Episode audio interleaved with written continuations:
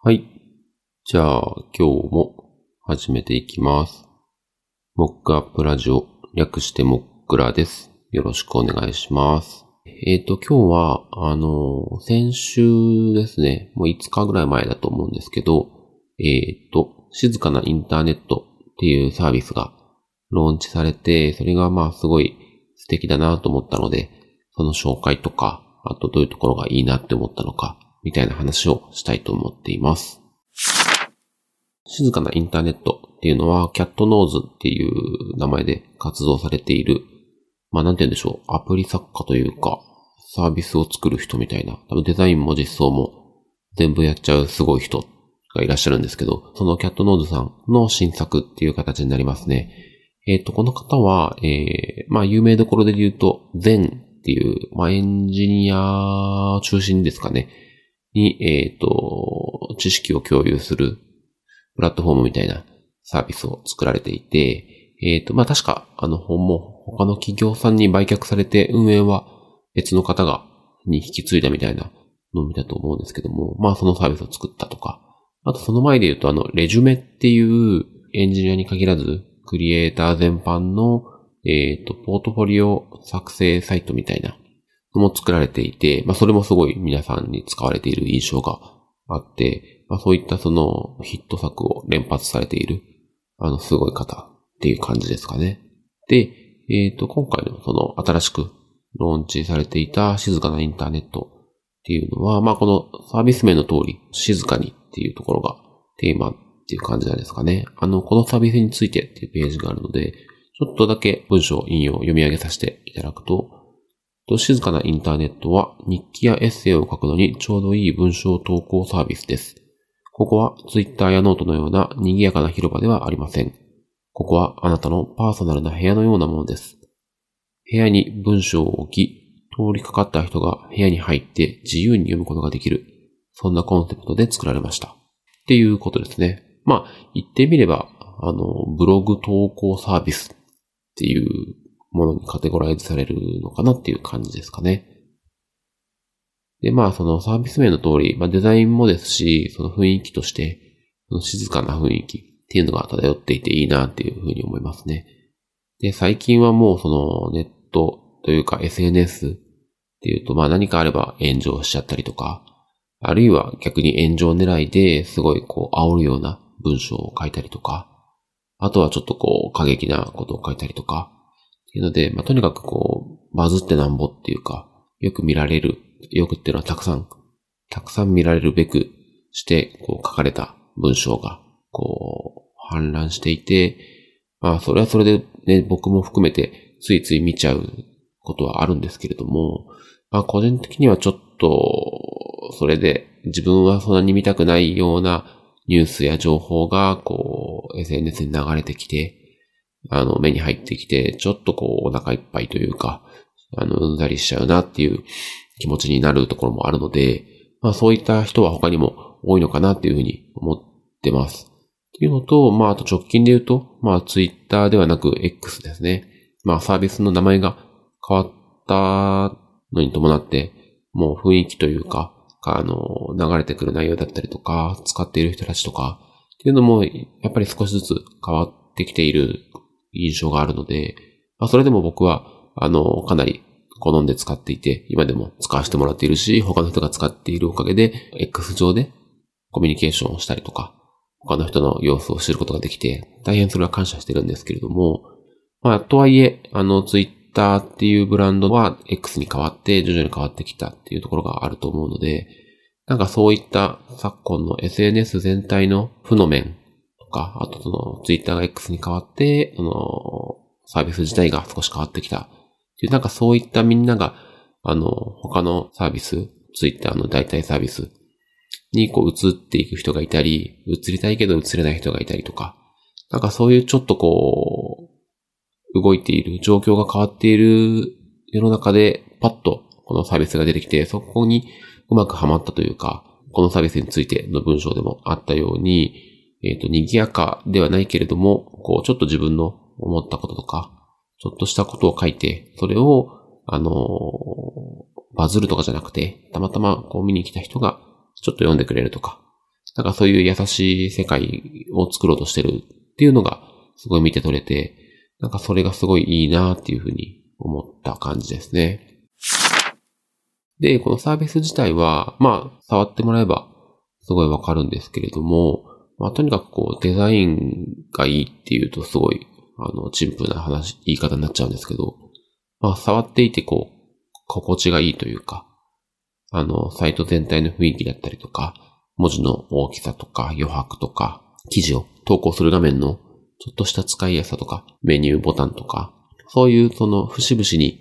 えっ、ー、と、心地いいデザインが効いていて、触っていて気分がいいっていう意味でも、とても、あの、いいサービスだなっていうふうに感じています。あとは特徴的なところとしては、SNS とは違って、いいねボタンっていうのはないんですよね、まず。あと、まあ、その、リポストみたいなものもないですし、なので、やっぱり、このサービスは、えっ、ー、と、そういったいいねを集めるとか、えー、リポストして、いろんなたくさんの人に拡散するとか、っていうことが、あの、起こりにくい設計になってるっていうんですかね。それがまた、あの、このサービスのコンセプトに合った形でいいなっていうふうに思ってます。で、一方で、まあ、いいねボタンはないんですけど、その感想レターっていう、この記事を読みましたよ、よかったですよっていうことを書いた人に伝える機能っていうのがあって、これもすごい、あの、細かい部分の設計とかすごいいいなって思ったんですけど、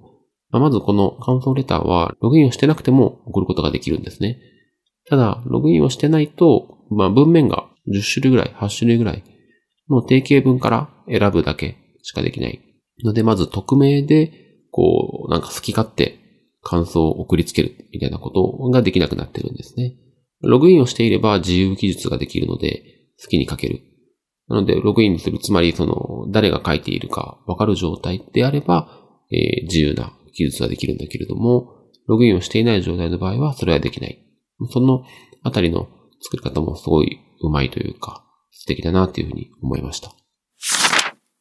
あと面白いのは、あの、記事を書いているときに、ムードっていうのを選べるようになっていて、ムードっていうのは雰囲気っていうんですかね。夏の夜とか川とか焚き火とか、湧き水とか森とか、あと面白いね、瞑想とか。これはその名の通り、それぞれ、あの、選択したテーマで、執筆画面の背景の、あの、写真が変わるっていうのと、あと音楽。夏の夜だったら、夏の夜っぽい音楽が流れてくるとか、焚き火だと焚き火のパチパチパチパチっていう音がしたりとかあって、まあ、どんな気分でその文章を書くかっていうのの、こう、手助けをしてくれる機能。で、まあ、これすごい面白いなって思いましたね。まあ、僕は、えっ、と、いくつか記事は書いているんですけど、今のところムードを使いながら書いてはいないんですけれども、なんか試してみたいなっていうふうに思いました。あと、個人的にすごい面白いというか、その、サービスのコンセプトを体現してるなって思ったのが、ハッシュタグが公式として使ってるものがないんですね。っていうのは、まあ、大体、えっと、新しい、こう、アプリを作ったりとか、するときって、まあ、作った人含めて、えっ、と、そのサービスの名前を使ってハッシュタグみたいなのを作って、まあ、X とかでこう拡散するように、まあ、もちろん、あの、新しいサービスで、あの、多くの人に使ってほしいっていう意図があると思うので、大体ハッシュタグ作ると思うんですけど、今のところ、その公式、キャットノーズさんが、えー、ハッシュタグをつけて投稿している様子は見たことがないですし、あとは、記事を見ている画面の最後の方に、シェアボタンがあって、そこから、あのー、X に直接投稿ができるんですね。で、まあ、これはそのブログサービスとかっていうの、大抵というか、ほぼ確実についている機能で、まあ、シェアボタンを押すと、そのタイトルとか URL とかが、えー、自動的にあの X の投稿画面の方に入力された状態で立ち上がるみたいな。で、大抵そこの立ち上がって自動的にタイトルと URL が貼ってあるところにハッシュタグもついたりするかなっていう印象があるんですけど、静かなインターネットに関してはそのハッシュタグがつかないんですね。ハッシュタグをつけて拡散するっていうのが、あの、ある種サービスを使ったり広めていく中で、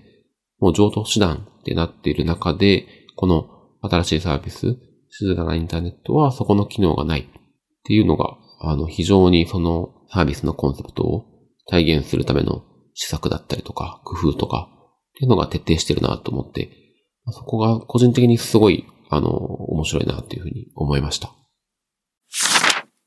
ただこれちょっとオチというか、後日談があって、僕このことを、ハッシュタグがないってことを考えて、すごいなって思ってたのが、一昨日ぐらいなんですけど、昨日ですね、初めて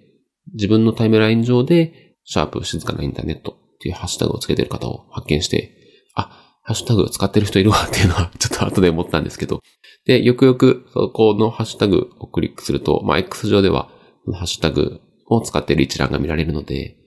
見たら、まあ、あの、いましたね、使ってる人が。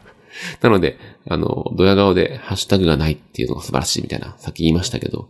まあ実際には、あの、もちろんそれを使うことは皆さんの自由なので、あの、いいと思うんですけど、あの、ちょこちょこ使ってる方はいらっしゃいました。っていうのが、あの、昨夜気づいたので、それはそれで共有をしていこうと思います。ただ、まあ見た限り、今のところ、えっ、ー、と、数十人ぐらい使っているっぽいんですけど、自分が観測している、そのユーザー登録している数とか、あと自分の周りの人で使っている人っていうので考えると、まあ圧倒的にやっぱりハッシュタグは使われてないというか、使わずに運用されているんだなっていうのがあって、まあそこは変わらず、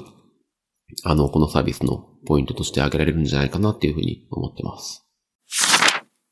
まあちょっと他にも、あの、いいなって思うところいっぱいあって、あの、システム面でも、あの、この記事を作って、えっ、ー、と、バージョン管理みたいな風にしてあるんですよね。なんで、えっ、ー、と、記事を更新したときに、あの、更新前、何回か更新しても何回か前のバージョンに戻せるみたいな機能があって、それもすごい使いやすそうだなっていうふうに思いますし、あとは、あの、API が初めから提供されていて、ただこれは、あの、スポンサー限定っていうことで、えっ、ー、と、金銭的にサポートをしている人へ向けた機能なんですけど、API が、あの、使えるようになっているので、あの、自分の他のウェブサイトとか、あの、サービスの方に、えっ、と、自分の記事投稿の一覧情報をこう引っ張ってこれるみたいな、っていうのが、なんかできるようですね。なんかそのあたりのシステム関連の、あの、機能としても、いろいろと良さそうに思ってます。であとさっきその API が使えるのが、えっ、ー、と、スポンサー限定っていうふうに言ったんですけど、まあ、このサービスはですね、あの、サブスクリプションモデルになっていて、えっ、ー、と、お金を定期的に支払うと、いくつかの機能が開放されるんですけれども、そのサブスクを支払った人のことをスポンサーっていうふうに名称を故障していて、まあ、それもすごく、あの、いい名前だなっていうふうに思いました。っていうのと、えー、このスポンサーですね。この費用を自分で決めることができて、スポンサーになるみたいなボタンを押すと、あの、金額、あ、ボタンを押さなくてもいいのかな？えっ、と、金額はいくらにするかっていうのを設定できるようになっていて、確か初期状態が500円になっていて、えー、ミニマム300円から、確か上限5万円とかまで付けられる。まあ、月額なので、なかなかその額に設定する方がいたらすごいなと思うんですけど、まあ、とにかく、金額はこちら自分、えっ、ー、と、スポンサー側で決めることができる。まあ、それもすごいいいなっていうふうに思いますね。ちょっと自分はまだスポンサーなってないんですけど、結構面白いですし、このサービス自体応援したいので、まあちょっとスポンサーもなることも考えたいなっていうふうには思ったりはしています。じゃあ今日はこんなところですかね。えー、っと、静かなインターネットっていう新しいウェブサービスを、えー、キャットノーズさんがローンチされて、とても素敵だったので、まあ、軽く機能の紹介とか、あとどういったところを、あの、僕としてはいいなと思っているか、みたいなお話をしました。今回も聞いていただきありがとうございました。ではではまた。